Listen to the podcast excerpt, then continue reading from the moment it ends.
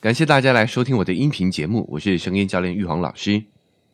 这几期节目为了让大家说话声音更好听，这几期节目我们会专注分享一些发声的原理及技巧。像上一期节目，我们就分享了呼吸的几个要点，例如啊，好，其实我们真的不太需要去注意我们的丹田在哪里，而是要让自己的呼吸维持在最舒服的腹式呼吸状态，让我们发声的基础。也就是我们的呼吸有一个很稳定、很良好的状态。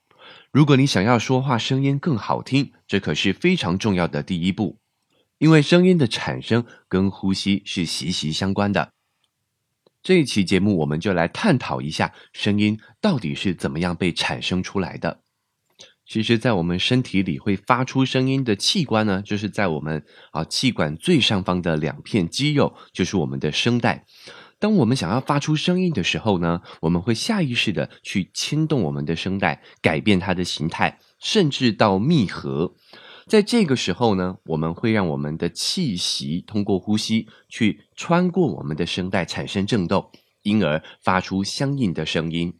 这个就是我们在声音产生的整个过程。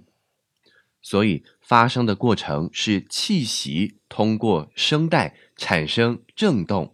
因而发出声音，所以在这里呢会产生一个误区。很多人呢讲话声音比较没有力，哦，比较小声，比较虚，就会想要透过运动来增加自己的肺活量，让自己的声音呢听起来比较扎实，比较大声一点。可是如果真正去探究这个发声的原理，你会发现，声音的大小声扎不扎实，跟你的肺活量没有绝对的关系。肺活量、气息只是在发声的其中一个部分而已。首先，我们先来了解一下什么是肺活量哦。肺活量它其实就是你尽全力吸气，再吐出来的总量就是你的肺活量。那么，如果你的音量、你的音值跟肺活量有关系的话呢，那么运动员说话应该就要很洪亮、很有力。可是，所有的运动员说话声音都好听、都有力吗？再来，婴儿的肺活量相较于成人来说，应该是小非常多的。可是，你听婴儿的哭声，是不是超级洪亮，又可以哭上一个小时也不会累呢？所以，其实肺活量跟你说话的音量跟音质其实一点关系都没有。真正去影响我们音质音量的，其实是我们的声带有没有完全的闭合。声带闭合良好的状态。我们的声音听起来就会清楚干净。如果声带闭合不好呢，听起来就会模糊，呃，有气音，甚至会有点沙哑，产生不悦耳的声音。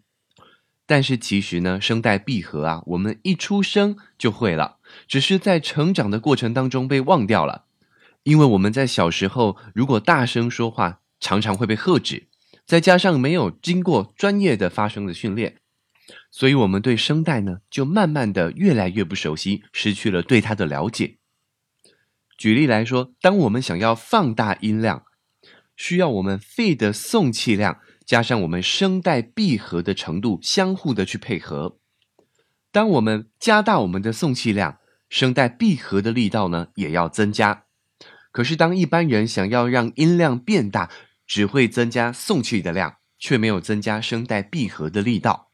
声带就会被吹开而无法闭合，声音就会有漏气的情形，同时声带就会不规则的震动，两侧的声带就会有不当的施力，声带会轻微的发炎肿胀，喉咙就会开始不舒服。这时候声带发炎肿胀，更加难以闭合，声音就会有更多的气声，而听起来就会更加的沙哑。当我们经常有这样的刺激，或者是刺激的时间过长，声带就会产生不正常的增生，也就是声带长茧。所以，当声带的力量还没有强壮到支撑更多的送气量的时候呢，我们尽量用一般的声音去讲话，或者有一些要大声说话的场合呢，我们也可以借由麦克风或者是扩音器的这个帮助来减低我们声带的负荷。相反的啊，平常那些说话很大声的人，为什么可以一直讲、一直讲都不会累的原因，也就是因为他们的声带闭合的力道呢是非常足够的。最后跟大家形容一些，如果你声带闭合不全的时候会产生的问题。首先，第一个是你的声音模糊，听起来音质脏脏的、虚虚的。第二，你说话声音太小声，用力也无法变大声。第三，说话感觉没有力量。第四，常常感觉自己的气不足。第五，你的音时常不准。第六个，声音沙哑。以上几个状况啊，提供给你们自我检视一下。如果你有出现以上的这几种情形，你可能就有声带闭合不完全的问题。那至于要怎么改善，以及我们的声带应该要怎么保养呢？我会在下一期的音频节目中跟大家做一个分享。那以上呢就是这一期节目的内容，提供给您做个参考。如果您觉得内容对您有帮助的话，非常欢迎您持续的关注，或是将它分享给你觉得他需要的朋友。以上就是这一期节目的内容，我们下一期节目见。